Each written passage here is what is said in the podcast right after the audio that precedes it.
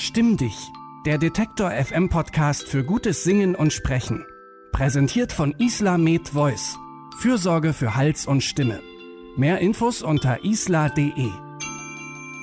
Ja, hallo und herzlich willkommen zurück bei Stimm dich mit Eva Morlang und Alexander Kunze und heute einem Gast, leider nicht im Studio, dafür in unserem Videochat provisorisch der Leiter des Gewandhauschores Gregor Meyer. Hallo Gregor. Hallo ihr beiden, schön euch zu sehen und zu hören. Wir sind per Du, weil Alex und ich, äh, das müssen wir jetzt verraten, in diesem Chor singen. Wir kennen Gregors Arbeit als Chorleiter also aus erster Hand.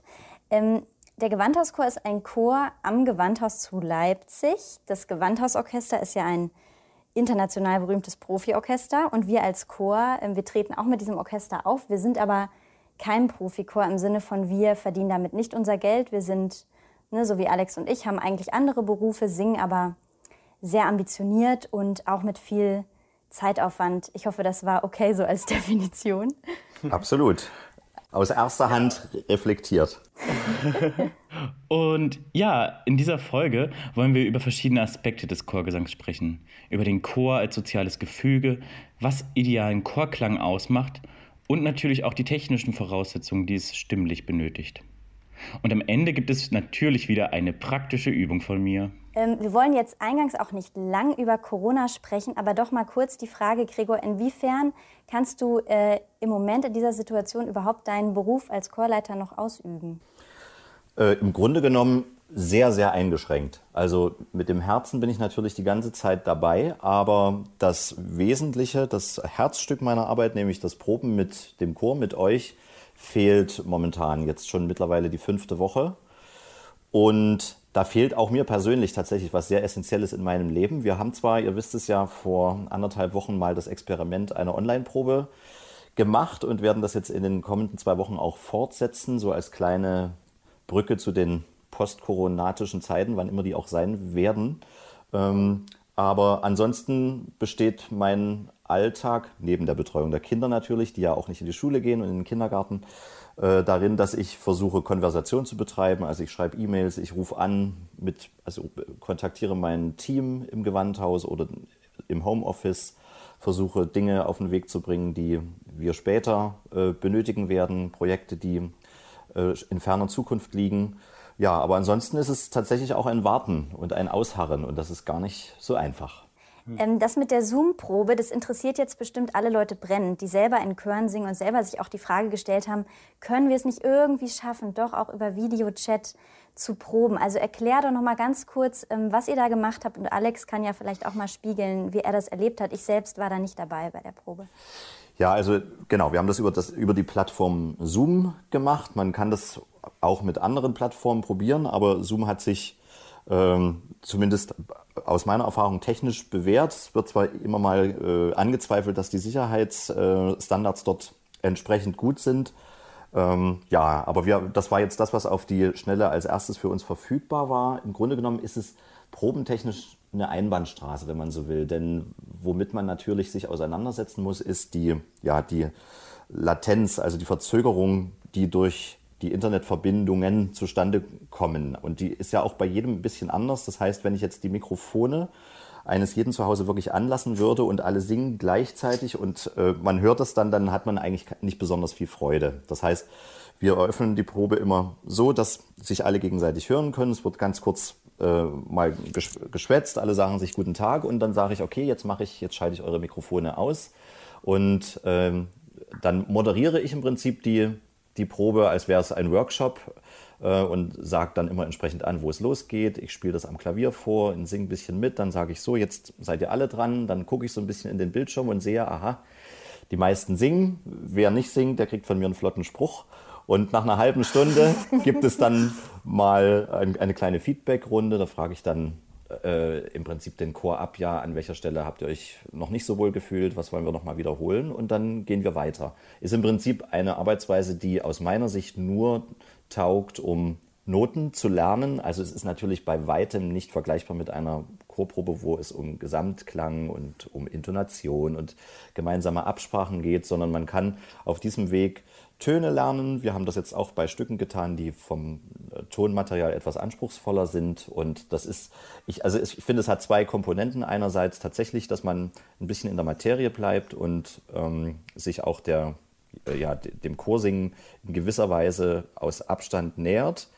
Ähm, und gleichzeitig geht es auch um die soziale Komponente, dass die Chorsänger das Gefühl haben, okay, wir haben uns zumindest virtuell mal wieder getroffen und arbeiten auf ein gemeinsames Ziel. Und ich glaube, die Mischung dieser beiden Komponenten macht die ganze Sache sinnvoll, aber man könnte jetzt nicht eine ganze Spielzeit auf diese Art und Weise bestreiten, das ist klar. Mhm. Und Alex, ganz kurz, wie, wie erging es dir damit? Ich fand es auch sehr interessant ähm, und hatte auch, es gab so Momente, da konnte ich mich auch äh, auf die Musik konzentrieren, konnte Gregors Probe folgen und hatte ganz kurz das Gefühl, ich bin wieder in so einer Probenmoral drinne.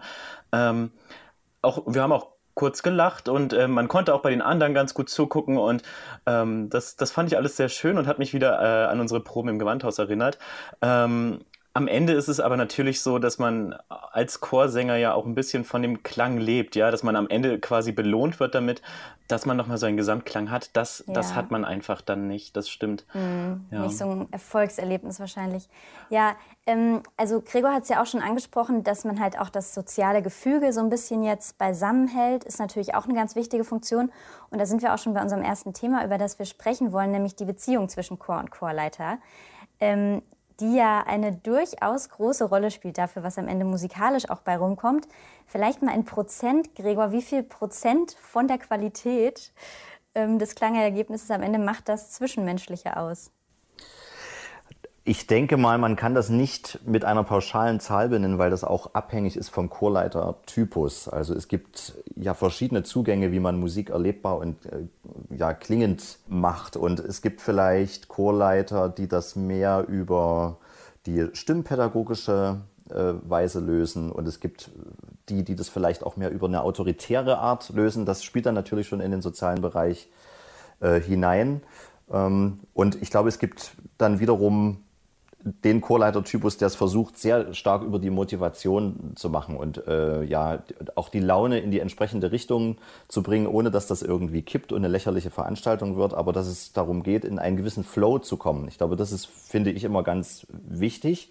Und ähm, ja, also für mich persönlich würde ich schon sagen, ich würde schon 75 Prozent Soziales miteinander würde ich auf jeden Fall ansetzen. Ähm, und ich glaube, auch aus der Erfahrung der letzten Jahre oder meiner Chorleitertätigkeit kann ich auch reflektieren. Wenn das nämlich nicht stimmt, dann kann man sich auch als Chorleiter den Wolf vorne abarbeiten mit irgendwelchen Tipps und mit äh, irgendwelchen ja, methodischen Mitteln. Die zünden einfach nicht, wenn ähm, der Flow in der Gruppe und auch zwischen Chorleiter und Chor nicht vorhanden ist. Also ähm, das ist die, aus meiner Sicht die absolut wichtigste Basis, auf die man dann methodisch und auch ja, mit, mit allem, was einem an Handwerk zur Verfügung steht, aufbauen kann. Ich habe ähm, durchaus auch schon Chorleiter erlebt, ähm, die ja, Sängerinnen und Sänger eigentlich so behandeln, als wären die halt Klaviertasten, auf die man beliebig oft draufdrücken kann. Äh, aber wir sind ja alle Menschen und haben Bedürfnisse wie wir sind durstig, müssen auf Toilette, werden müde und so weiter. Und ich habe das Gefühl, dass im Gewandhauschor das super gut geregelt ist, dass die Pausen total geregelt immer eingehalten werden, immer 20 Minuten Pause und so, was ich voll als Luxus empfinde. Das ist irgendwie nicht selbstverständlich. Und da würde mich interessieren, wurde das so ausgehandelt mit dem Chorvorstand? Haben die darauf äh, bestanden oder hast du das schon von dir aus so, ähm, so ähm, eingebracht, diese diese Bedürfnisse so zu respektieren?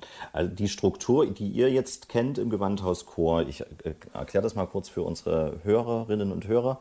Äh, also in der Regel proben wir zweimal die Woche, nämlich Montag und Mittwochabend von 19 Uhr bis 21.30 Uhr und dann gibt es in der Regel um 20.10 Uhr roundabout eine 20-minütige Pause. Die ist natürlich auch sehr beliebt beim Chor. Und dann wird die Kantine aufgesucht und in der Regel geht es dann auch einigermaßen pünktlich nach den 20 Minuten weiter. Und wenn wir auf Konzerte zusteuern, in der letzten Woche proben wir dann natürlich auch deutlich häufiger, dann manchmal tatsächlich jeden Tag und wenn das mit dem Orchester zusammen ist, sogar mehrmals am Tag. Also das ist dann schon eine sehr intensive Sache.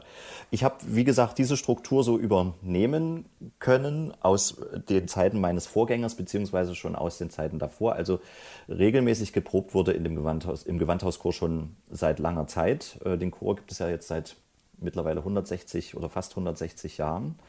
Äh, und als Partner des doch ja sehr professionell anerkannten Gewandhausorchesters äh, wurden natürlich auch ähm, ja, Schablonen übernommen, die im professionellen Konzert- und Probenbetrieb sich bewährt haben. Unabhängig jetzt davon, ob unser Ensemble ein professionelles oder semiprofessionelles ist, äh, weiß man natürlich, es gibt äh, Aufgaben zu erfüllen, die eben Vorzeichen bedürfen, die man dann eben einfach schaffen muss. Also gute Arbeitsbedingungen.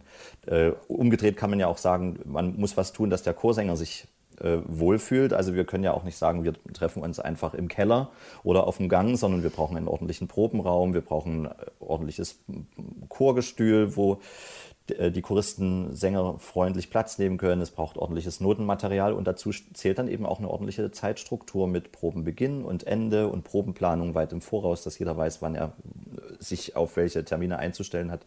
Und ich glaube, dass diese Verbindlichkeiten dafür sorgen, dass sich der einzelne Chorsänger ernst genommen fühlt als Einzelperson, als Individuum und gleichzeitig äh, es für mich als Chorleiter und uns als Team eine planbare Größe wird. Denn je seriöser wir arbeiten mit den Strukturen, die wir schaffen, umso mehr Seriosität können wir auch von den Chorsängern ja letztlich verlangen. Also ich kann ja nicht sagen, du musst jetzt äh, mal hier wie ein Klavier funktionieren, aber ich sorge nicht dafür, dass das Klavier irgendwie einen ordentlichen Standpunkt bekommt oder dass das Zimmer richtig temperiert wird. Also das ist ein Geben und Nehmen und hat was mit gegenseitigem Respekt zu tun und ich bin der Meinung, dass das im Wesentlichen gut funktioniert.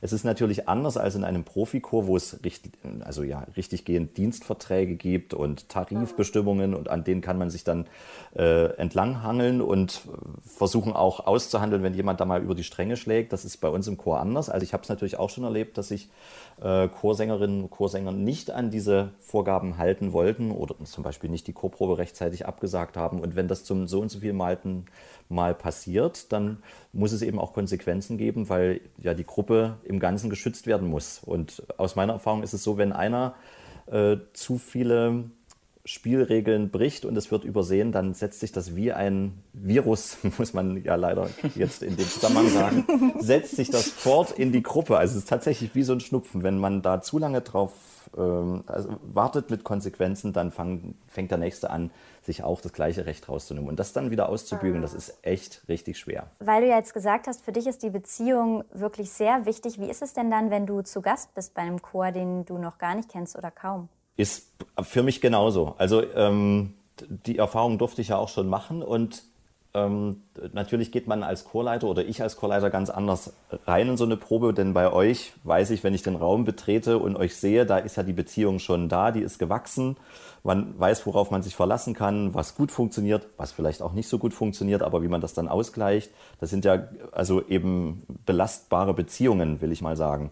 Äh, wenn ich zu einem anderen Chor gehe, muss ich diese Beziehung erstmal völlig neu ergründen. Und äh, ich versuche aber da genauso äh, diesen Weg zu gehen, dass ich erstmal versuche, diese Beziehung irgendwie zu erspüren. Was ist für eine emotionale Raumtemperatur? Wie, wie sind die drauf? Das merkt man ja schon, wie die den Raum betreten, wie die miteinander reden. Also so, dass man so ein bisschen so einen Stimmungsabgleich macht. Da versuche ich sehr viel aufzusaugen, bevor ich überhaupt selbst das erste Wort an den Chor richte. Und also ich glaube, es hat tatsächlich in dieser Arbeit sehr, sehr viel mit Empathie zu tun und mit Spiegelneuronen. Man braucht eine Sensibilität für den Einzelnen, der einem gegenüber anvertraut wird, aber auch für die ganze Gruppe. Und da möglichst permanent überall mit seinen Sensoren zu, zu sein, ist absolut ratsam. Das muss man auch ein bisschen lernen und auch, muss ich zugeben, das gelingt einem auch nicht immer äh, gleichermaßen gut. Also das hängt ja auch von der eigenen Verfassung ab.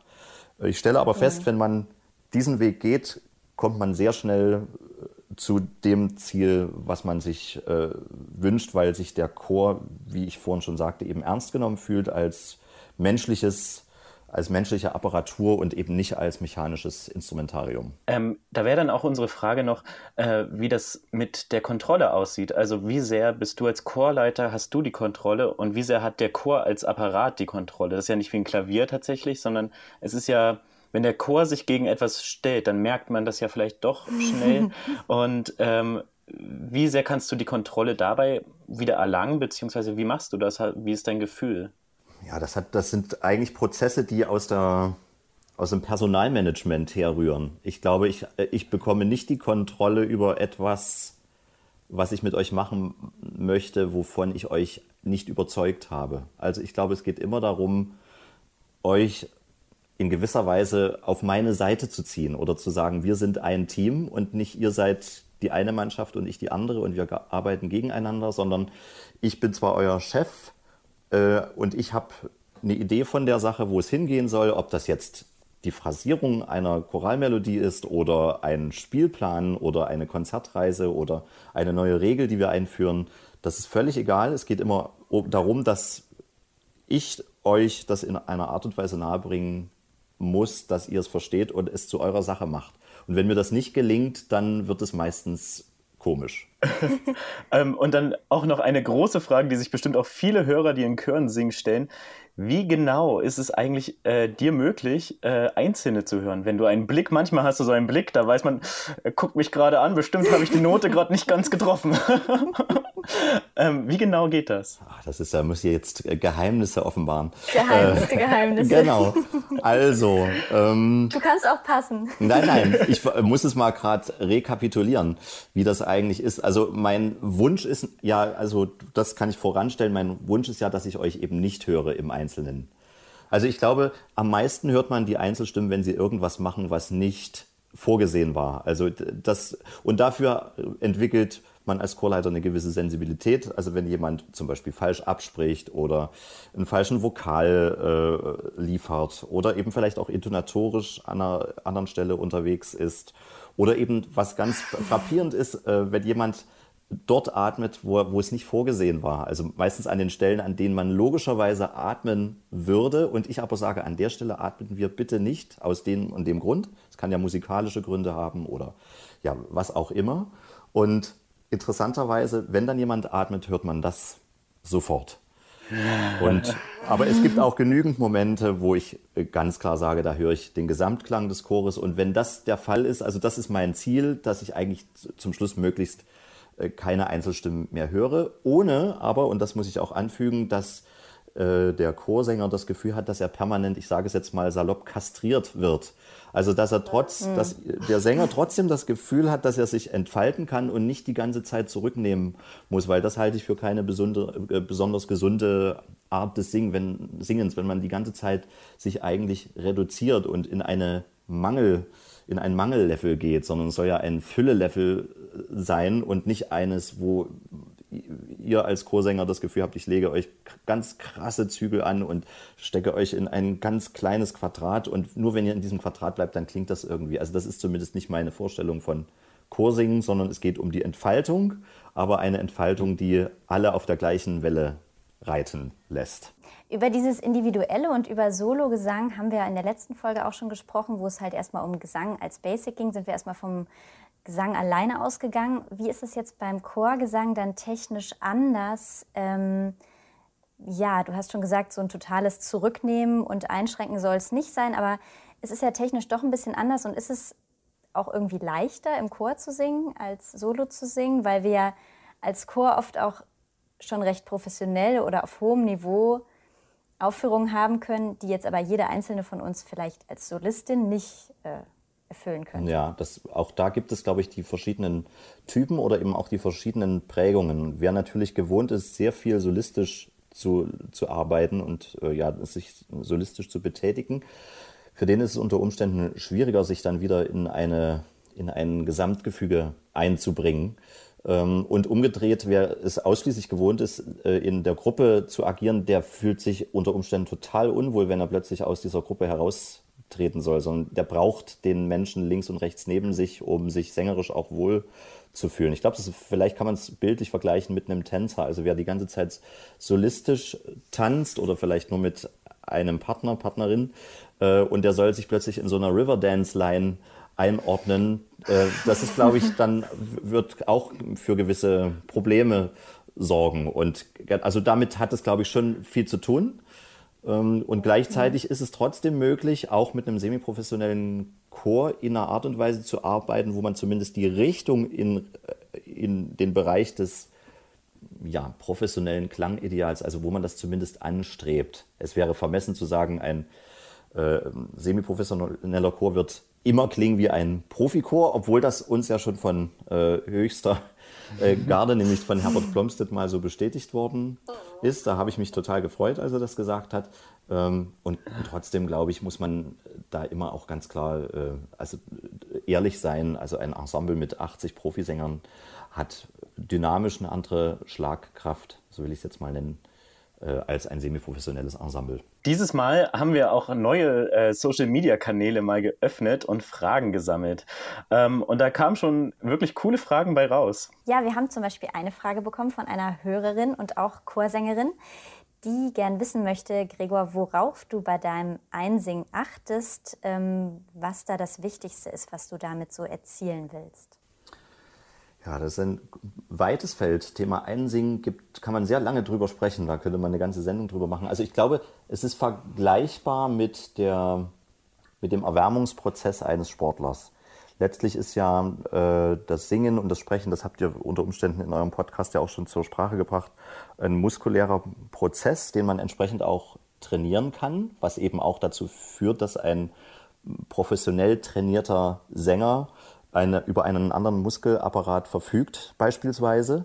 Und dieses Einsingen, das, also in, im Englischen spricht man ja nicht umsonst vom Warming Up, äh, ist vergleichbar mit einem Fußballer, der eingewechselt wird und noch am Anfang sich so an, am Spielfeldrand so ein bisschen warm läuft. Ich musste da dran denken, als ich äh, vor kurzem, als es noch möglich war, mal im Stadion war und dann wurde ein berühmter Fußballspieler eingewechselt, dachte ich, ah, der singt sich da gerade ein, so ungefähr. Also jedenfalls war das so eine schöne Parallele. Und äh, ich glaube, diese Prozesse, die beim Erwärmen der Muskulatur wichtig sind, muss man beim Einsingen einfach ganz äh, glasklar auch berücksichtigen.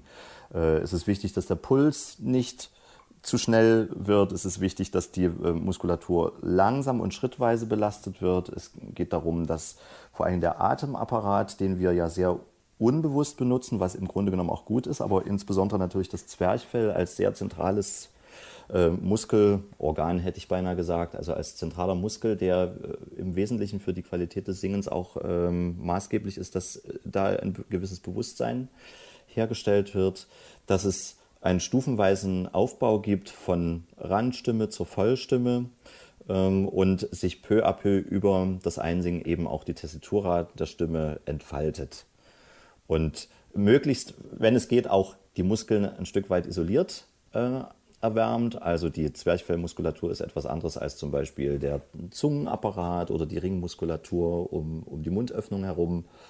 Ähm, auch, ja, also das ganze komplexe Muskelgefüge, das der Mensch zur Verfügung hat, das ist ja eben bei weitem nicht nur der Kehlkopf und mit dem Kehlkopf soll man ja möglichst eigentlich gar nichts machen, den können wir sowieso nicht bewusst ansteuern, sondern es sind ja ganz andere Muskeln, zu denen wir in gewisser Weise einen mehr oder weniger bewussten Kontakt haben. Und das eben schrittweise aufzubauen, das ist das Wichtigste oder ja, die, die Grundrichtung vom Einsingen. Und tatsächlich, was bei uns auch vielleicht ein bisschen außergewöhnlich ist, ich weiß es nicht, dass bei uns das Einsingen ähm, immer wieder dieselbe Abfolge hat. In vielen Chören wird ja, die, wird ja das Einsingen sehr bunt und abwechslungsreich gestaltet, weil man versucht, äh, auch ein gewisses Entertainment da unterzubringen und dass es nicht langweilig wird. Und ähm, ich habe das aus meiner Schule also von meinem Lehrer eben anders gelernt, dass es im Grunde genommen auch so ein bisschen um diesen sogenannten Pavlovschen Reflex geht. Also wenn äh, ihr schon merkt, jetzt sind wir in diesem Einsingen-Turnus drin, den wir so viele Male schon hinter uns gebracht haben, dann macht der Körper von selber schon mit und man kommt oft viel, viel schneller zum Ziel, als wenn man jedes Mal wieder anfängt, eine neue Übung auszukramen. Hängt auch damit zusammen, dass wenn ich äh, ein, eine neue Übung anbringe, dann muss das Gehirn auch anders mitmachen und kann das nicht so sehr aus dem Unterbewusstsein holen, dann muss ich anfangen, plötzlich drüber nachzudenken, wie die Töne gehen und schon wird der Fokus auf was ganz anderes gelenkt, was der Stimme eigentlich nicht gut tut. Das gleiche ja. gilt auch fürs Hören. Manche nutzen ja das Einsingen auch, um Gehörbildungsübungen zu machen oder um Intonationen äh, zu üben. Und das sind aus meiner äh, Sicht alles Dinge, die in die Chorprobe gehören, die ich äh, konkret am Projekt eines Stückes erarbeiten kann, aber die in der Erwärmung eben nichts zu suchen haben. Also es wäre sonst so, als würde Arjen Robben, der sich erwärmt, beim, also am Spielfeldrand noch anfangen, elf Meter zu schießen. Das macht er eben auch nicht, sondern das macht er dann, wenn es dran ist oder er trainiert es auch im Training, wenn es eben dran ist. Und ähm, also der, das Gehirn hat eben bestimmte Möglichkeiten, sich zu fokussieren und das muss man respektieren, wenn man Einsingen richtig machen möchte und nicht zu früh Dinge auf ähm, oder Aufmerksamkeit auf Dinge zu lenken, die gerade überhaupt noch nicht dran sind. Das ist sehr, sehr wichtig. Ja, und dass es nicht langweilig ist, das kann ich und ich denke auch Eva locker bestätigen. Also es geht nicht darum, dass die einzelne Übung äh, neu ist, sondern es geht darum, immer wieder neu die Situation wahrzunehmen. Und da arbeitest du ja auch ganz viel mit Bildern. Also ich hatte auch schon viele Chorleiter, aber so viele Bilder wie du hatten weniger andere. ähm, und äh, da war für uns auch eine Frage, wann sollte man mit Bildern arbeiten, wann eher mit technischen Begriffen? Also wann sollte man sich vorstellen, dass man beim Italiener steht und wann sollte man vielleicht eher auf die Zwerchfellbewegung achten? Also wann sagt man was? Also ich glaube, die, die Bilder sind äh, oder ja, sind ein Arbeitsmittel, das vor allen Dingen sehr gruppentauglich ist. Also es ist natürlich auch individuell tauglich, aber was für die Gruppe sehr gut anwendbar ist. Wenn ich sage, wir stehen eben beim Italiener oder wir wir fahren mit dem Fahrrad über eine Wiese oder weiß der Geier, was man sich alles ausdenken kann. Das, äh, da kann man ein möglichst einheitliches Bild schaffen, wo bei jedem irgendwie das Kopfkino angeht und eine Übertragung von der Emotio zur Ratio stattfindet, was dann den entsprechenden Effekt hat, den ich mir wünsche. Ähm, Dinge, also technische Dinge, glaube ich persönlich sowieso, sind eigentlich in der Gruppe nur sehr, sehr schwer zu regulieren. Das sind Dinge, die eigentlich in den Individual in die Individualbetreuung gehören. Deswegen hm. ist es mir ja auch wichtig, dass die Chorsängerinnen und Sänger des Gewandhauschores Stimmbildung nehmen und dort eben sich speziell auch nochmal ihren, ich sage es jetzt mal Baustellen oder ihren besonderen äh, sängerischen Themen widmen. Das kann ich gar nicht so im Einzelnen und da ist bei mir dann auch mit der Wahrnehmung irgendwann Schluss, dass ich bei jedem Einzelnen im Moment, wo der ganze Chor singt, äh, benennen kann, was der Einzelne jetzt falsch macht. Das geht eigentlich nicht. Ähm, gleichzeitig ist es so, wenn ich merke, eine Gruppe müht sich mit einer Stelle, dann kann ich versuchen, für mich persönlich eine Idee zu entwickeln, was könnte jetzt das Problem sein. Und das muss dann gar nicht für alle zehn Soprane vielleicht gelten, sondern vielleicht ist es nur für zwei oder für drei der Fall. Und wenn ich den dann sage, wenn ich aber dann trotzdem die ganze Gruppe anspreche, dann versuchen alle nochmal in gewisser Weise auf dieses Element zu achten. Und gleichzeitig kriegt der Einzelne natürlich nicht so einen Druck, wenn ich jetzt sage, du müsstest jetzt mal, also Person XY, Yvonne oder Madeleine, du musst jetzt mal gucken, dass du dein Zwerchfell noch ein bisschen locker kriegst. Das ist ja meistens was, was kontraproduktiv ist, wenn man äh, sich selbst in einer Gruppensituation wiederfindet. Also ich versuche es in der Regel meistens, glaube ich, hoffe ich, erstmal über das Emotionale, nämlich das Bildhafte, damit man nicht anfängt zu technisch zu denken. Und oft entstehen dann, also kann man da schon relativ viel erreichen. Und wenn das dann nicht ausreicht, dann versuche ich auch technisch nochmal eine Hilfestellung zu geben. Vielleicht ist das eher so die Beantwortung der Frage, die Reihenfolge. Mhm. Zunächst das Emotionale und wenn das nicht hilft, dann nehme ich noch ein bisschen technisch Rationales mit dazu. Dann kommt die technische Keule. Genau. ähm, genau, ich, wir haben hier noch eine Hörerin-Frage. Und zwar fragt jemand, ähm, warum passiert es in Chören so oft, dass die Intonation sinkt? das ist ja eine sehr beliebte Frage. Ja, das kann ein, ich verstehe diese Frage sehr gut und sie kann einen auch als Chorleiter zuweilen zur Weißglut bringen.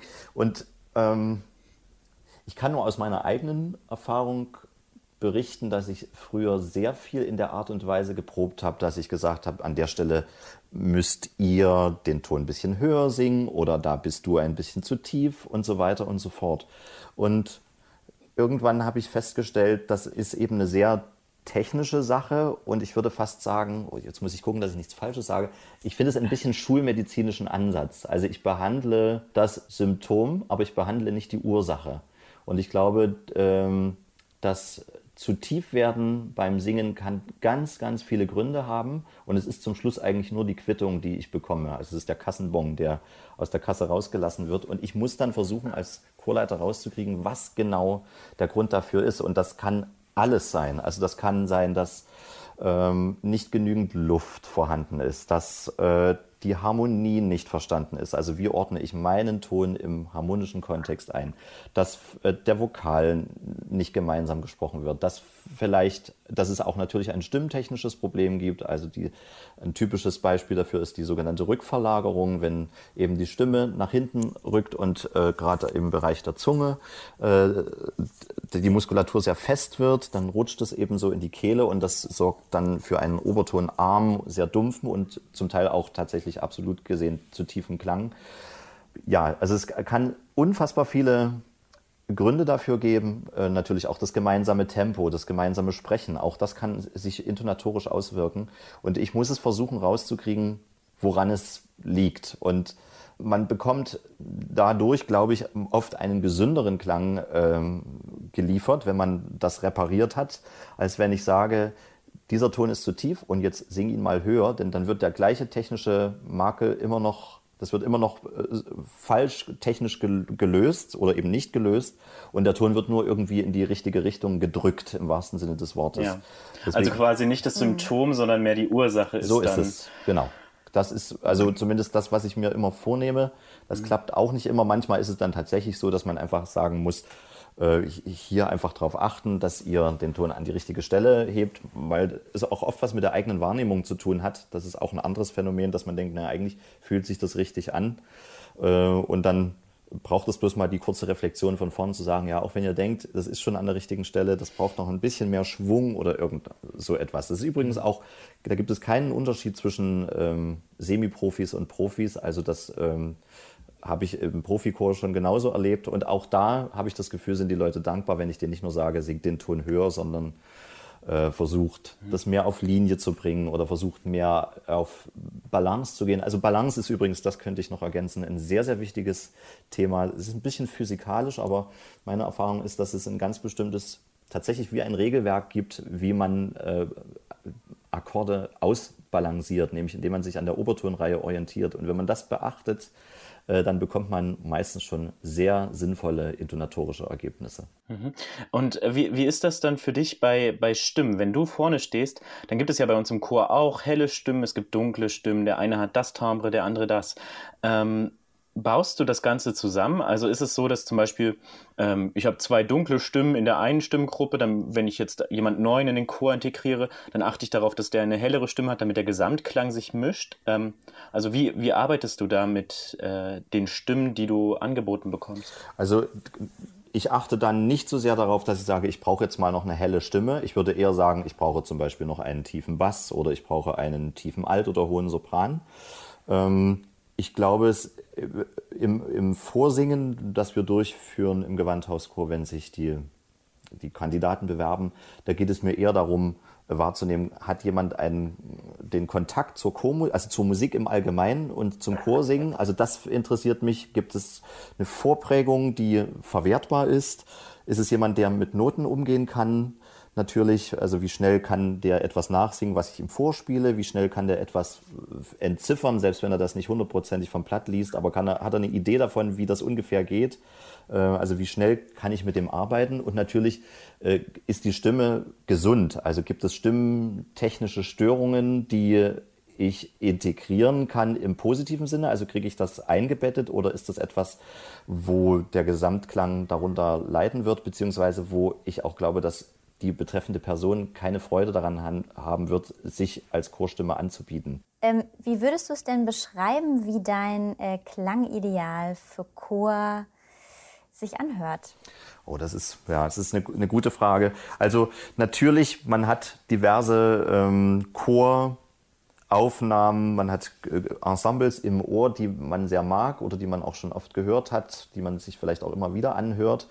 Ähm, ich glaube, es geht mir immer zuerst um die Stimmung und dann um das, was es äh, klanglich bedeutet. Und ich glaube, wenn ich euch in eine bestimmte Stimmung bringen kann mit meiner Erklärung oder mit meiner Vorstellung, dann fangt ihr selbst an, in einer bestimmten äh, Klangrichtung an, äh, eure Stimmen zu produzieren. Wir haben dich ja auch gebeten, dass du mal Beispiele ähm, uns schickst, wo du äh, den Chorklang toll findest.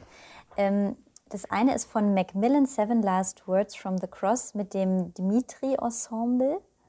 Da können wir auch gleich kurz reinhören. Vielleicht äh, sagst du mal, warum du den Klang gut findest, was du daran gut findest. Also ich glaube, hier ist es auch so, dass ich mich mehr von der Komposition nähere. Ich mag dieses Stück einfach unglaublich, finde das wahnsinnig intelligent gemacht und diese Ausgeglichenheit von ja, Intelligenz und auch Emotionen die trifft sich in dieser Komposition im Generellen wahnsinnig gut. Also Macmillan ist für mich ein großer Meister äh, aus unseren Tagen, der es schafft, moderne Klänge mit traditionellen Klängen so zu kombinieren, dass man sagt, genau so muss das sein und genau so haben bestimmte Klänge auch ihre Daseinsberechtigung, ohne dass es aus meiner Sicht kitschig oder zu überfordernd wird. Also das finde ich, das finde ich beispielhaft und ich finde es gerade in diesem ersten Satz so bemerkenswert, wie flexibel diese beiden also oder zwei Arten zu singen aufeinanderstoßen, nämlich die Frauen, die mit sehr klarer, leichter, fast kindlicher Stimme gerade Töne singen, also diese aufsteigende ähm, Linie.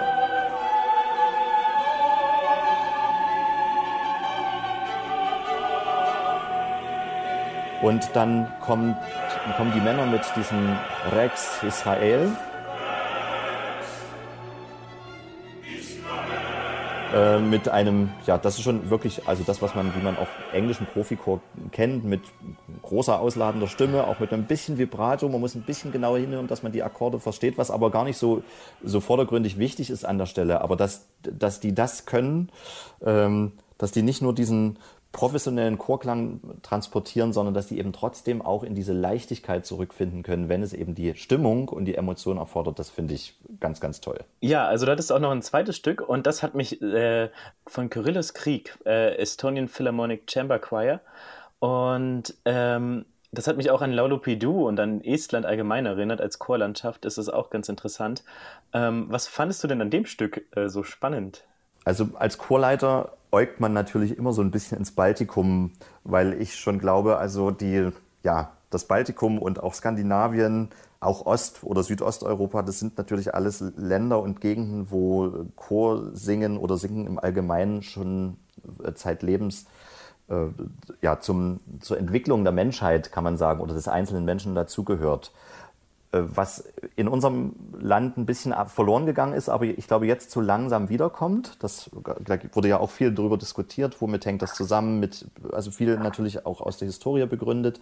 Aber ich finde, dass ähm, Estland ein tolles Beispiel ist, wie eben auch die Sprache sehr förderlich ist für eine gute stimmliche Ausbildung und ähm, natürlich sind das auch Profis, die da singen, aber ich, in, in Estland kann man, glaube ich, also Profiköre genauso hören wie Semi-Profiköre. Der Unterschied ist dann oft gar nicht so riesig.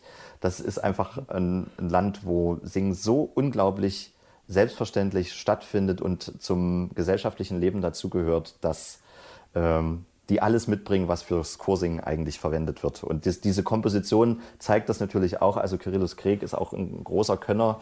Ähm, die, die Stärken der menschlichen Stimme herauszuholen in der Art und Weise, wie er das setzt. Also schon dieser Beginn mit dieser Quinte im Bass und dass er auch lange spart, bis er die Soprane dazu holt und dann diesen einen großen Aufbau macht und die, man könnte die ganze Welt umarmen und dann geht das wieder zum Rück, zurück ins vierfache Piano und äh, eigentlich ist alles gesagt. Also finde ich sowohl kompositorisch, aber auch in der Art und Weise, wie das äh, dieser Chor singt, ganz, ganz großartig.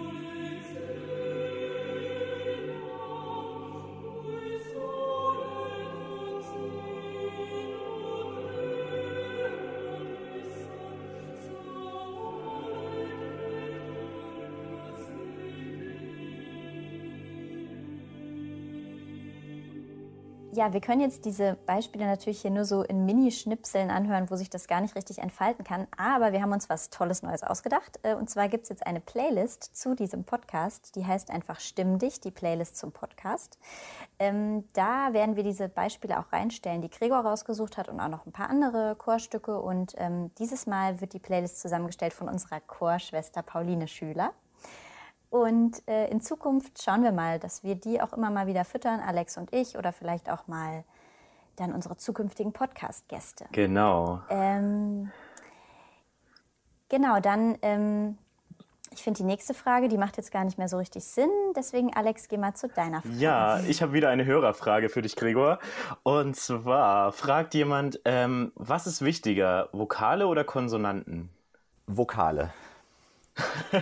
Gut, ja. das ist eine sehr kurze Antwort. Aber okay. Also soll ich das ausführen? Also, Na, ganz kurz. Gerne. Ja, genau. Also ich sag mal so, die Konsonanten sind mehr dafür, also ja, das, man will den Konsonanten nicht Unrecht tun und es ist auch nicht so weit voneinander entfernt. Ich würde sagen 55 zu 45 Prozent. Ähm, oder vielleicht 60 zu 40, egal. Also die Konsonanten sorgen, glaube ich, mehr dafür, dass dieses gemeinsame Tempo irgendwie äh, erlebbar bleibt und auch natürlich, dass die Sprache verstehbar ist. Also man hat, ein typisches Beispiel ist ja, dass man denkt, oder ein, ein, ein typisches Phänomen, dass äh, man besonders deutlich und laut die Konsonanten sprechen muss, damit man den Text versteht. Und ich glaube, das ist gar nicht notwendig, denn wenn alle gemeinsam sprechen, dann ist das oft absolut ausreichend, dass man den Text in den herkömmlichen Räumen, sage ich mal, wirklich gut versteht. Die Vokale sind aber wichtig, um die gemeinsame Art des Singens erlebbar zu machen und die gemeinsame Technik zu etablieren. Also insofern ganz klar, ich spreche mich für die Vokale aus. Gut, alles klar. ähm, ja, und wir haben jetzt schon ganz schön viel besprochen. Also irgendwie ging es jetzt so viel um ähm, dich als Menschen, die Den Chor, Technik. ja. viele Menschen und deren Genau. Bedürfnisse, genau. Und ähm, am Ende im Konzert kommt dann ja noch was dazu. Äh, dann kommt noch die Raumakustik, Mhm. Auch noch das Publikum. Auch da gibt es ja irgendwie eine Stimmung im Raum. Äh, wie schaffst du es, das alles irgendwie im Blick zu haben? Oder wo musst du auch sagen, bis hierhin und nicht weiter, ab einem gewissen Punkt kann ich es einfach gar nicht mehr kontrollieren oder beeinflussen? Ja, ich glaube, das ist auch, ich glaube auch, dass es, wenn es äh, mit dem Wort Kontrolle beschrieben werden müsste, wäre es äh, eigentlich wäre es fast ein bisschen schade. Also ich glaube, zum Schluss geht es darum, dass man im Konzert auch diese Kontrolle ein bisschen hinter sich lässt, sondern dass man das Kind auch laufen lässt. Zumindest also versuche ich das ein Stück weit äh, für mich zu entdecken. Natürlich muss ich euch einen klaren Auftakt geben und ich muss versuchen, dass ich die Ts, also jetzt sind wir doch wieder bei den Konsonanten, dass ich die Ts anzeige und die Dynamik und so weiter und so fort. Also natürlich muss ich auch noch steuern, aber ich glaube, wenn das, was in meinem Kopf stattfindet, sollte nicht mehr so sehr Kontrolle sein, sondern das ist eher ja, ein ganzheitliches Erleben. Auch ich hoffe, dieser Begriff ist nicht zu abgenutzt, aber ich glaube, man muss ähm, versuchen, daraus ein Erlebnis zu machen, wo man nicht mehr zu sehr in irgendwelchen Abteilungen oder Sparten denkt, sondern dass ein Organismus entsteht aus den vielen äh, Einzelheiten. Und ich glaube, das hat was mit Vertrauen zu tun. Also zu sagen, ich vertraue dem Chor, ich vertraue den Musikern, ich vertraue auch dem Raum und ich vertraue der Komposition, ich vertraue dem Publikum und ich vertraue natürlich auch mir selbst. Also auch das ist wichtig. Und ich glaube, wenn diese Atmosphäre im Raum ist, dann kommen die meisten Dinge von allein und dann trifft man auch im Konzert die richtigen Entscheidungen. Ja, Gregor, da musst du ja ganz schön vielen Leuten und ganz schön vielen vertrauen. Und das fordert ja doch auch eine ganze Menge von dir. Ähm, und das passt schon zu unserer letzten Frage.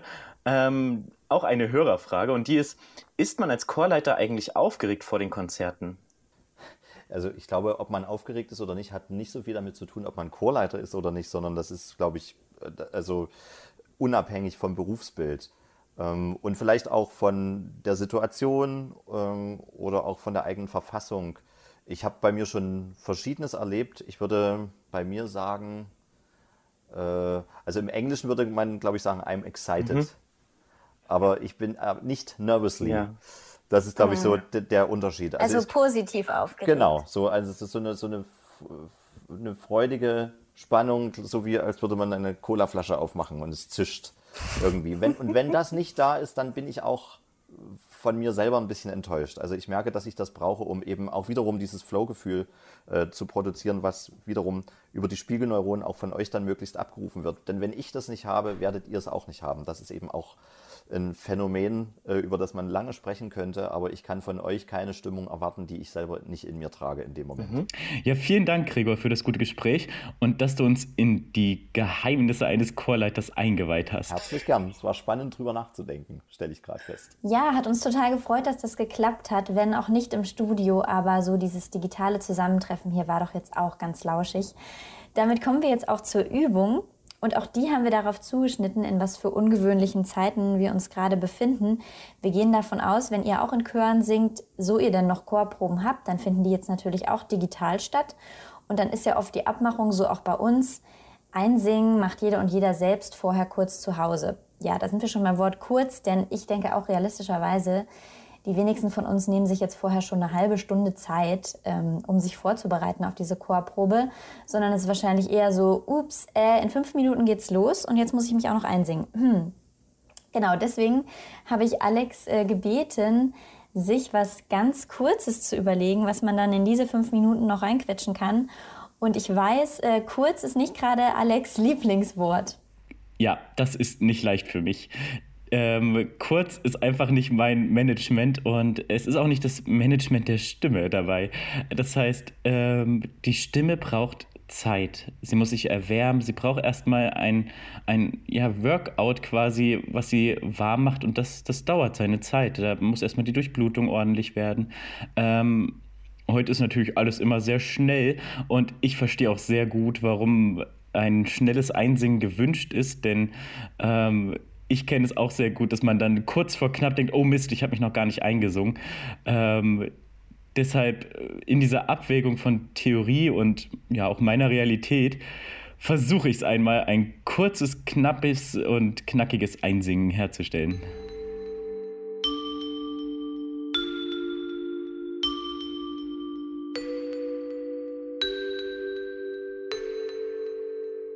Als allererstes lege ich jetzt mal mein Mikro hier hin und hoffe, dass ihr mich alle noch gut hören könnt.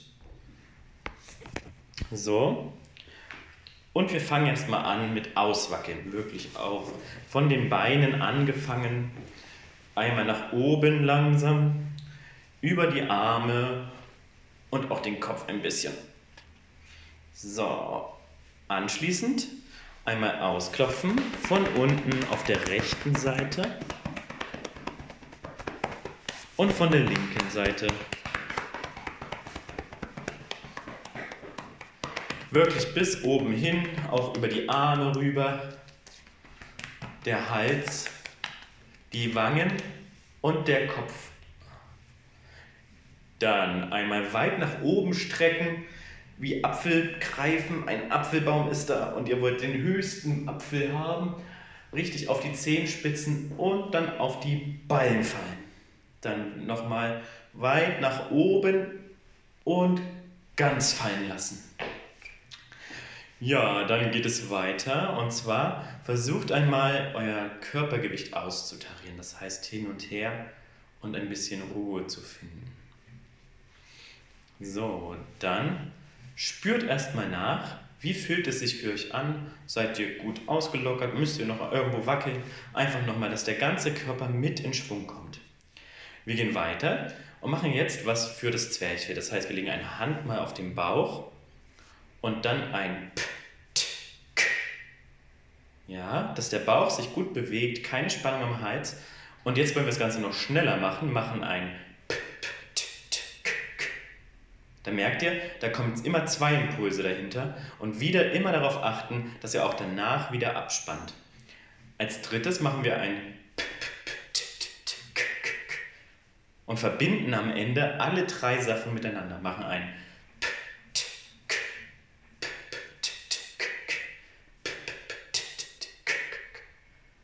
Ja, das könnt ihr jetzt so oft wie ihr wollt wiederholen und dadurch wird die Zunge ein bisschen bewegt. Ihr habt ordentlich zu tun, das merkt ihr bestimmt. Gerade bei den Dreiern ist es schwierig und immer in den Pausen wieder locker lassen. Dann gehen wir weiter und ihr sucht euch mal bitte einen Punkt, den ihr ansingt. Irgendwas, was in eurem Zimmer steht, sucht ihr euch raus und macht ein wirklich gähnt zu diesem Punkt hin. Und macht es noch einmal ein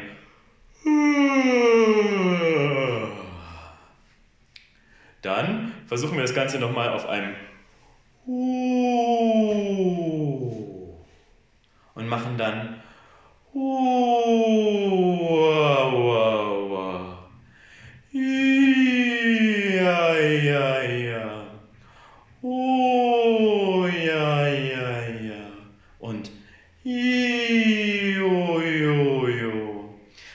Versucht dabei wirklich locker zu bleiben und zu diesem Punkt hinzukommen. Die Übung geht weiter und jetzt wollen wir auch ein paar Emotionen dazu nehmen. Also ihr wollt zu eurem Ansingpunkt hin ein, ein Gefühl übertragen. Und jetzt nehmen wir die gleichen Vokale, basteln aber uns daraus Wörter und machen dann ein Du ja, du ja, du ja, du ja, du ja. machen wir das Ganze mal bitte ein bisschen anklagend. Du ja, du ja, du ja, du ja, du ja. Oder ihr macht ein freudiges Nina, Nina, Nina, Nina, Nina. Ihr könnt natürlich auch ein trauriges Soja, Soja, Soja, Soja, Soja. Oder ihr macht ein wütendes Dino, Dino, Dino, Dino, Dino. Ganz wichtig ist, dass ihr wirklich in eine Sängerbereitschaft geht und euch den Punkt gut ansingt. Ja, das ist ähm, das Entscheidende, dass ihr alles ein bisschen aktiviert und dabei in eine Stimmung kommt, in der ihr was vermitteln wollt. Ja, und das war schon die Übung. Die könnt ihr immer noch ein bisschen ausweiten. Und gerade ähm, wenn ihr merkt am Anfang, äh, dass irgendwas an eurem Körper noch fest ist, dann einfach nochmal strecken, ausdehnen. Und dann habt ihr eine kleine Übung.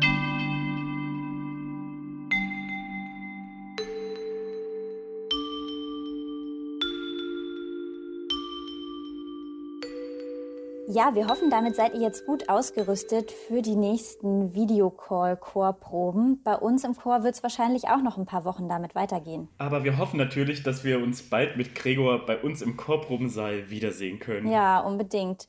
Und wir hören uns hier im Podcast wieder in einem Monat, dann mit einem Thema, was wir auch hier schon oft angeteasert haben, und zwar Stimme und Psyche. Da haben wir schon Interviews geführt und die Expertise kommt da vom Freiburger Institut für Musikermedizin.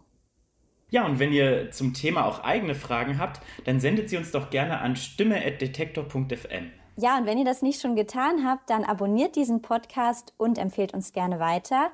Ja, wir freuen uns aufs nächste Mal. Bis dahin, macht's gut. Tschüss. Stimm dich. Der Detektor FM Podcast für gutes Singen und Sprechen. Präsentiert von Isla Med Voice. Fürsorge für Hals und Stimme. Mehr Infos unter isla.de.